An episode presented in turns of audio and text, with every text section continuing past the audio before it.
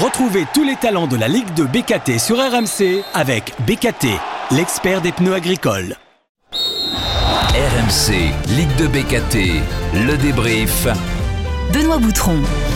Salut à tous, bienvenue dans Ligue 2 BKT, le débrief, focus sur les talents de demain, vous le savez, c'est le podcast d'RMC Sport dédié à ce sublime championnat qui est la Ligue 2. Alors chaque semaine on débriefe les journées qui viennent de s'écouler avec des joueurs emblématiques présents avec moi cette semaine, le capitaine Canet, Romain Thomas, salut Romain. Salut Benoît. Et Sébastien Salamonge, milieu de terrain de Bastia, salut Seb. Salut Benoît. Et je rappelle le reste du casting, Gaëtan Westbeck, Anthony Briançon, Jordan Adeoti ou encore Daniel Congré. On revient les gars aujourd'hui sur la 14e journée. On va analyser les faits marquants, le Havre qui prend la tête du championnat, la dernière de Nîmes dans son stade des Costières ou encore la nouvelle défaite de l'AS Saint-Etienne hier à Metz. D'ailleurs, le capitaine messin Mathieu Hudol sera avec nous. Et puis en deuxième partie, on va recevoir le talent RMC BKT de la journée. Cette semaine, c'est Julien Maggiotti, auteur du but victorieux de Laval face à Niort samedi. Ligue de BKT, le débrief, c'est parti. Oh, quel but Quel but Nîmois Et de Nkessa, il a pris sa chance à 20 mètres, le milieu de terrain, euh, Croco. L'ouverture du score pour les Havrais, ici au stade Robert Diochon, après 56 minutes de jeu, qui est là pour reprendre cette balle et la pousser au fond des filets? Nabil Alioui. Kufo qui s'élance avec son pied droit, Kufo croisé parfait Oh, contre magnifique. but. Le but de Kufo pour égaliser un partout entre le VA et quand deux buts à un but à Laval, euh, Laval euh, Niort, c'est euh, évidemment Maggiotti qui a marqué euh, ce deuxième but de la tête. Il sait tout faire euh, décidément ce joueur, son septième but de la saison, Sept tout à fait Seb. Et le but L'égalisation dijonnaise Eh ben. après une partie de billard Ben, on vient de voir un superbe but euh, signé Mathieu Hudol pour le FC Metz. Le score est de 3 buts à 1 désormais pour euh, les Grenats face à l'AS Saint-Etienne. Tous ces matchs commentés sur RMC évidemment. Rappel complet des résultats de cette 14e journée. Nîmes qui a battu Bordeaux 1-0. Victoire du Havre à Rouen face à QRM 1-0. Victoire d'Annecy contre Sochaux 2-1. Pau a battu Amiens 2-1 également. Victoire de Grenoble à Rodez 1-0. Un partout. Monsieur Thomas entre Valenciennes et le Stade Malherbe Caen. Un partout également entre Dijon et Guingamp. Laval a battu Niort 2-1. Et malheureusement Bastia a été battu à domicile par le Paris FC 1-0. Et puis hier soir, Metz a dominé l'AS Saint-Etienne. 3 buts à 2. Alors allons-y, on va analyser vos matchs, les gars, pour euh, commencer. Romain, démarrons par toi peut-être. Ce match nul à Valenciennes, un partout. Ouverture du score de, Mendy pour vous, égalisation de Cufo sur penalty. Est-ce qu'avec du recul, toi, le capitaine Canet, tu prends ce nul comme un bon résultat? Oui, parce qu'on était euh, chez une équipe qui euh, marchait fort à domicile. Donc on avait pour but de, faire un match solide déjà, bien en place. Chose qu'on a eu du mal à faire ces derniers temps à l'extérieur. Donc euh, là-dessus, on, a bien- on a bien répondu présent. On a eu un bon bloc équipe. On a fait les choses ensemble. On est tombé sur une équipe qui est très bien organisée aussi. Donc euh, le match nul à l'arrivée, il est, euh, il est logique. Les équipes se sont un petit peu neutralisées, même si nous, sur quelques situations de contre, on, voilà, en jouant un peu plus juste, je pense qu'on peut, on peut marquer deux ou trois buts. Eux, peut-être un de plus, mais, mais à l'arrivée, euh, c'est un bon point parce qu'il y a des fois, on a perdu à l'extérieur et euh, on s'est ouvert un peu trop parfois. On était déçus de, de perdre, notamment à Grenoble. Et là, on retient un petit peu les leçons et ça fait, euh, ça Ouais. fait du bien de revenir, de pas revenir bredouille à Caen. Ça va un peu mieux hein, pour vous, tu le disais. Donc sur les quatre derniers matchs de championnat, il y a deux victoires, un nul, une défaite. Quoi. Vous redressez un peu la barre, Romain, en fait. Ouais, oui, oui. Bah après, le, c'est euh, comme je dis, il est hyper euh, homogène ce championnat et, Ah ouais. euh, et le plus le plus important pour pour nous, c'est de trouver la, de la régularité. Ouais. Chose qu'on n'avait pas jusque- jusqu'à présent, mais là, il y a une équipe qui se dessine. On a de moins en moins de blessés, donc ça devient intéressant. Ouais, parlons du match de Bastia. Sébastien Salamonge, Bastia battu à Furian par le Paris FC, un but à zéro. Le buteur, c'est Guy Lavogui à la, à la 34e. Pour Bastia, la série actuelle, c'est 4 matchs sans victoire. Mais il faut rappeler les adversaires, c'est important. Euh, Bordeaux, Guingamp, le Paris FC. Bon, vous le saviez, hein, c'était un moment du calendrier compliqué et forcément, bah, Bastia est un peu dans le dur, Seb. hein. Oui, c'est ça. Et puis le quatrième, tu ne l'as pas dit, mais c'était le Havre et ils sont et le Havre, t'as raison. t'as euh, raison. T'as raison, le Havre et- aussi. et- Et, le là, vous Havre, terminez le à Havre, Sochaux ouais, euh, samedi prochain. On a un calendrier. Mm. Exactement. Donc euh, c'est un calendrier. euh, voilà, bon, on a, on a, on est quand même bien, bien positionné. On a, on a, on a, on a fait nos points déjà. Mais c'est vrai que là, le, le, le calendrier est bien chargé. Après, sur le match en lui-même, euh, oui, on, on est un peu passé à travers. euh, enfin, on est bien passé à travers, surtout, euh, surtout euh, en fin de, de première mi-temps, parce qu'on a fait un très, très bon premier quart d'heure. on a mis beaucoup de pression comme on sait le faire à domicile. Et, et, après, ils ont réussi à reprendre le ballon et, on a concédé 3-4 occasions. Mm. Et voilà, sur, sur un petit ballon perdu au milieu du terrain, on a, on, a, on a concédé ce but. Et puis après, en deuxième mi-temps, on a poussé, on a poussé, on a poussé. Mais bon, sont très durs à manœuvrer, surtout à l'extérieur. Ils font de très bons résultats à l'extérieur. Je pense que c'est la meilleure équipe à l'extérieur. Donc, euh, mmh.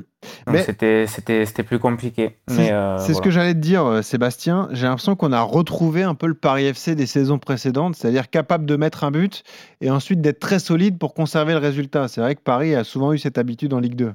Oui, c'est ça. ils, ont, ils, ont bien poussé voilà, sur, sur la première mi-temps avec leurs leur 3-4 occasions, mais après, après une fois qu'ils ont ouvert le score, on a senti tout de suite que ça fermait le jeu. Et, et ensuite, ils ont eu une ou deux opportunités en, deuxième mi-temps en fin de match, mais c'est juste parce que nous, on était beaucoup plus ouverts, parce qu'on était en train de, pousser pour égaliser. Mais ouais, c'est très mature et, on voit que c'est très discipliné. Ouais, en tout cas, le Paris FC euh, confirme que ça va mieux. Euh, au niveau du, classement, les, Parisiens qui sont pour l'instant à la 9 place avec 20 points, mais ils sont pas si loin des, places devant. Par exemple, ils ont 7 points de retard sur Bordeaux qui est, qui est deuxième. Les gars, parlons des, faits marquants. Et, ce qu'on retient surtout, Romain et, Sébastien, c'est que Le Havre est leader du championnat. Le Havre est passé devant Bordeaux. Le Havre a encore enchaîné victoire à Rouen dans le derby normand 1 à 0. Le Havre, c'est la meilleure attaque, c'est la meilleure défense. Et on va écouter le bilan que tire justement l'entraîneur Avril ou. Je pense que quand on a les bonnes valeurs, quand on triche pas, les choses ont tendance à bien se passer ou à bien s'aligner. L'énergie était excellente ce soir. Nous avons utilisé toutes les ressources que nous avons en disposition dans l'effectif. Les garçons qui sont rentrés ont fait un travail euh, génial pour aider euh, tous ceux qui étaient présents derrière. Euh, donc voilà, encore une victoire du collectif dans un stade avec une très bonne ambiance grâce à nos supporters notamment. Mais on regarde pas plus loin que ça, il nous reste encore un match. je sais que tout le monde a envie qu'on commence à parler de ça et de la position. nous, on a juste envie de continuer à, à s'amuser prendre du plaisir et, puis se détacher de toutes ces attentes. Euh, je pense qu'elles n'existaient pas au bout de la troisième journée, donc euh, on va pas prendre le poids de ces attentes maintenant. Et on a certainement de la confiance engrangée et des certitudes, mais pas euh, au point où on se dit il n'y a qu'un seul objectif clair, c'est celui du classement. On travaille d'autres choses. Ouais, voilà la réaction de Luca Elsner. Le Havre leader, les gars, ça commence à, ressembler à quelque chose. Une seule défaite cette saison, je le disais, donc très peu de buts encaissés. Romain, c'est un prétendant sérieux, votre rival, à vrai. Quand on est canet, c'est vrai qu'on n'est pas très content de voir le classement. Non, mais après, de toute manière, euh, il faut aussi euh, être objectif et regarder ce qui, ce qui se passe depuis le début de la saison. S'ils sont là, c'est pas un hasard. Mm. Euh, voilà, après, c'est la difficulté, ce sera d'avoir ce rythme-là toute la saison. Mais, mais oui, ce qu'il propose, c'est cohérent avec un coach qui a une, expérience aussi, qui a été un petit peu en Ligue 1 avec Amiens. Euh, voilà, donc euh, j'espère, enfin pour nous, notre objectif, euh, c'est de continuer à travailler. évidemment, il y a une rivalité entre Caen et Le Havre, mais aujourd'hui, on est bien trop loin de, de la fin du championnat. Donc, il faut admettre aujourd'hui que Le Havre, ils font, ça bosse bien et ça a des résultats. Et voilà, il faut, il faut le reconnaître et puis on verra bien la suite. Tu l'as dit, euh, Sébastien, je me rappelle, euh, tu étais avec nous le week-end d'avant votre déplacement au Stade Océane pour affronter le Havre. On s'était dit ensemble, ah bah là, vous avez un gros test, les gars, face au Havre. Vous aviez perdu 3-0 et l'équipe t'avait fait grosse impression, hein, évidemment. Oui, oui, dans, dans, leur maîtrise collective, euh, c'était vraiment très, très, très propre. Pardon. Et, et c'est vrai que c'était même très dur de d'avoir de, simples occasions. Quoi. Je veux dire, euh, c'était euh, mis par leur, euh, au niveau technique et au niveau offensif. défensivement, c'était c'était très costaud et c'était très dur de, de, les bouger. Et on le voit, ils ont pris que, que 6 buts, je crois. Donc, ouais, c'est pour l'instant, c'est impressionnant en tout cas. Exactement. Le Havre est seul en tête, 29 euh, points, devant Bordeaux qui est deuxième à 27 points. Et troisième, Grenoble. C'est l'autre bonne série actuelle. Hein. Les Grenoblois sont eux aussi impressionnants.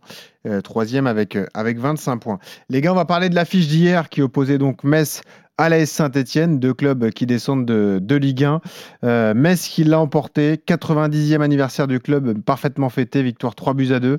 On va en parler avec Mathieu Hudol, le capitaine des Grenats qui est avec nous. Salut Mathieu Salut Comment ça va? Ça va très bien, merci. Dis-moi, Mathieu, on va commencer à t'appeler le Nuno Tavares de, la Ligue 2, là. Ce, crochet pied gauche, frappe pied droit enchaîné. Qu'est-ce que c'est que ça alors Ah, on essaie d'apporter euh, un peu offensivement, comme euh, ces derniers temps. En plus de ça, on était un peu en panne offensive. euh, Il est fou ce but, Mathieu, franchement. Ouais, c'est mon plus beau but jusqu'ici et c'est vrai que c'est une belle frappe. Je vais, je vais le retenir. Euh, Vous vous relancez, hein, du coup, euh, Mathieu, le match d'hier était important. Euh, deux défaites et, et un nul, c'était votre série. Vous aviez perdu 2-0 à Bordeaux et au Havre. Vous aviez fait un nul contre Sochaux. On parlait avec Sébastien Salamonge à l'instant de, la difficulté du calendrier. Pour vous aussi, les gros matchs s'enchaînent. Et finalement, la, la réponse a été sur le terrain hier. Quoi. Vous avez bien assuré ce match. Un peu de frayeur à la fin parce que saint revient à 3-2, mais au finalement, finalement, un match assez maîtrisé. Quoi. Oui, globalement, euh, c'est sûr que sur l'ensemble du match, euh, notamment en première mi-temps, malgré qu'on encaisse l'égalisation euh, sur une de nos erreurs, mais on, on maîtrisait les débats. Après, euh, le fait est que le, le, le scénario du match a fait qu'on qu'on a laissé Saint-Etienne un peu plus pousser en, en fin de match. Ils ont su réduire le score, mais dans les arrêts de jeu. Donc on a, on a évité le pire, mais euh, c'est vrai que c'était important sur ce match-là de, de se relancer parce que euh, voilà, on était un, peu en crise de confiance, en panne offensive aussi. Donc euh, c'était en même temps la fête euh, à Saint-Symphorien pour les 90 ans, comme vous avez dit avant. Donc mmh. c'était une bonne chose de gagner, de retrouver de la confiance et de, de fêter avec les, les, supporters aussi. Romain, Sébastien, est-ce que vous avez pu voir le match hier soir? J'ai regardé. T'as regardé Romain? Ouais, ouais, ouais j'ai regardé. Qu'est-ce que t'en as pensé alors? Non, bah moi, Metz, euh, sincèrement, quand ils sont venus à Caen en début de saison, je les avais trouvés. Euh... Ah, tu me l'avais dit, ouais. Ouais, j'avais trouvé que c'était. Ils avaient beaucoup de puissance, avaient beaucoup de force dans cette équipe. Et donc, je suis pas surpris. Hein. Metz, euh, ils vont remonter tranquillement. Ils ont de l'expérience dans cette équipe en plus. Donc, y a de la jeunesse. Et puis, euh, puis hier, ouais, non, la victoire, elle est, elle est méritée.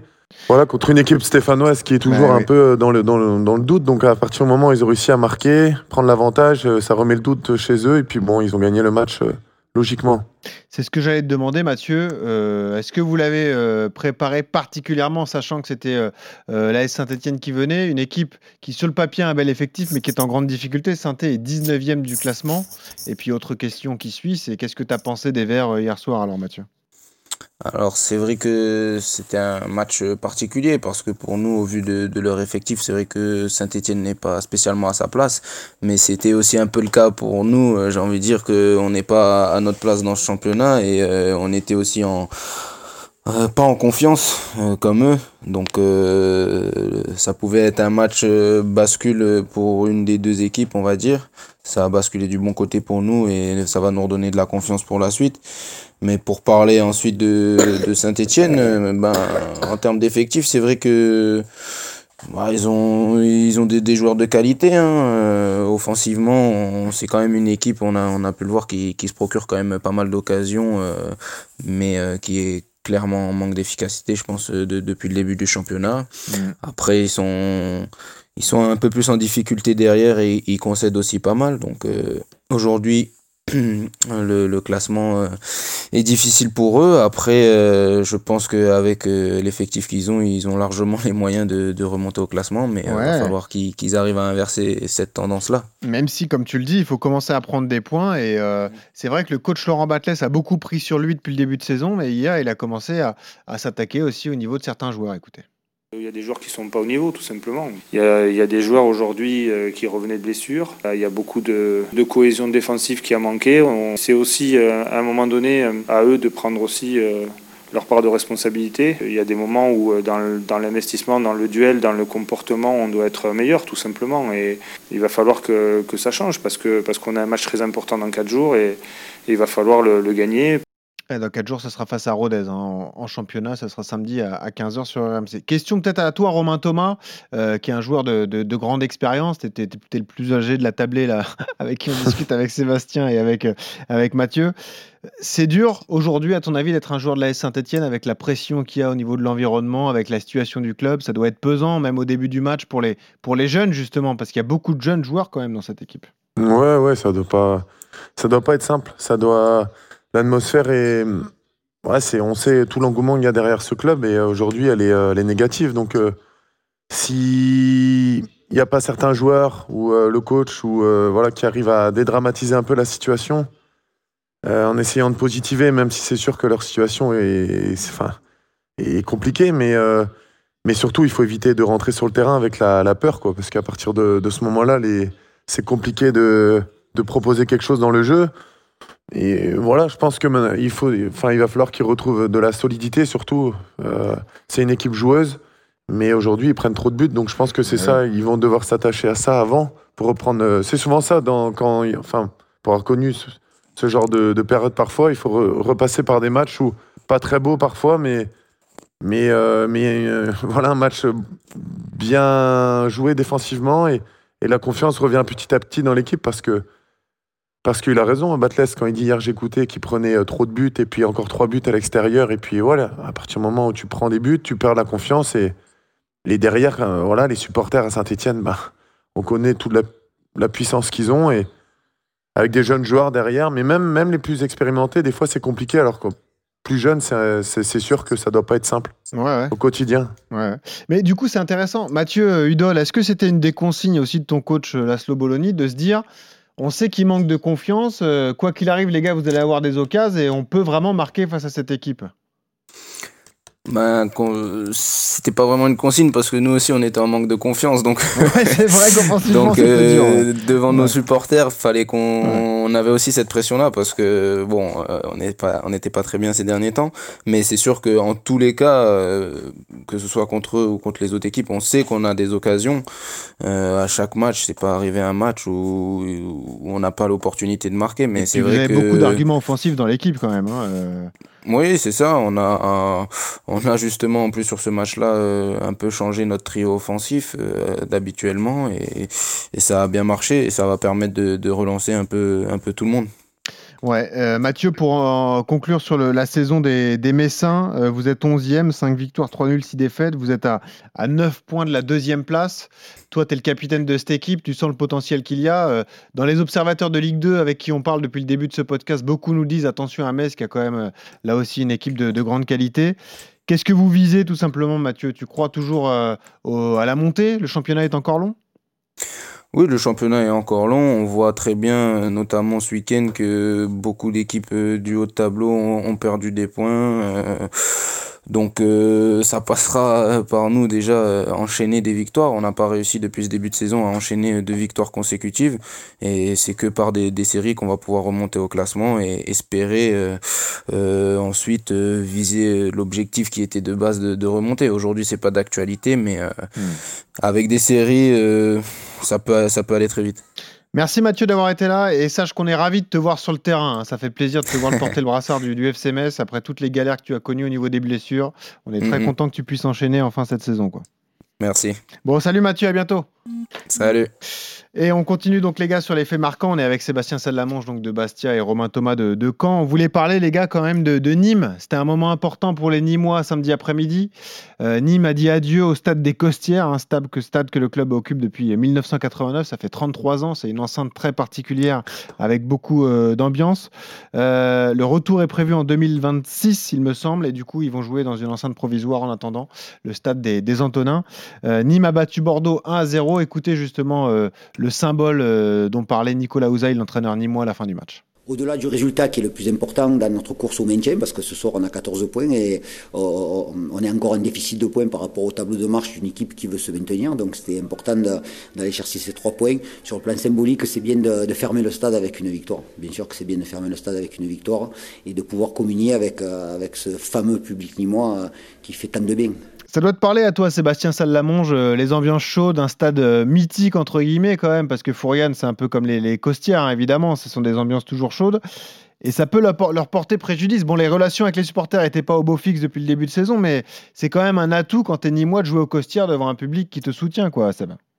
Oui, c'est clair, surtout quand on voit les images de, ce week-end. Ils, ils, étaient, euh, ils étaient très nombreux, ils ont fait un superbe tifo. Ouais. Et on voyait qu'ils étaient vraiment derrière leur équipe, quoi. Et c'est vrai que toutes les histoires qu'il y, a pu avoir euh, au sein du club, ça n'a pas dû aider les, les joueurs ni, ni, le club. Donc, euh, euh, ouais, c'est très important d'avoir des, des, supporters comme ça. Nous, on, le sait bien ici, c'est très chaud aussi. Donc, donc eh ben, on, on, espère qu'en 2026, ils pourront, pourront se retrouver dans cette enceinte-là.